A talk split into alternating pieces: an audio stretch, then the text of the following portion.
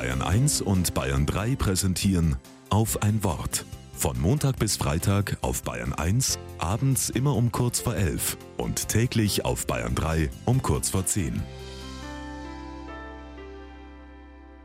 Mit Clemens Geiger.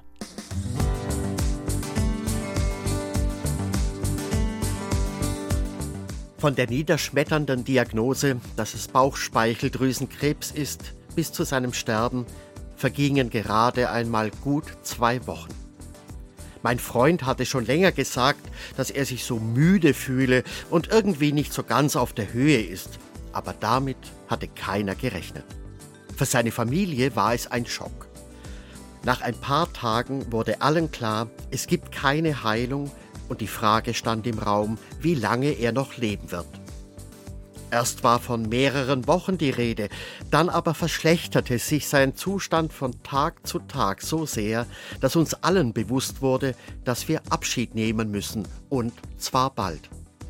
So belastend dies für seine Familie und auch für mich war, so waren diese wenigen Tage, die uns noch mit ihm verblieben, doch auch ein Geschenk.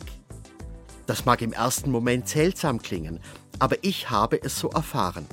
Seine Frau, seine Kinder und die Menschen, die ihm besonders nahe standen, konnten noch einmal Danke sagen für das, was sie mit ihm verbunden hat.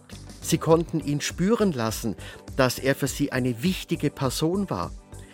Er durfte in dieser Zeit des Abschiednehmens noch einmal sehr viel Wertschätzung erfahren.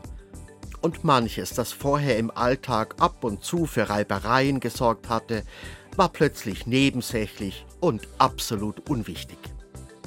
Ich finde es hilfreich, wenn man sich so bewusst von einem lieben Menschen verabschieden kann. Und es macht mir klar, dass keiner die Stunde kennt, in der er gehen muss.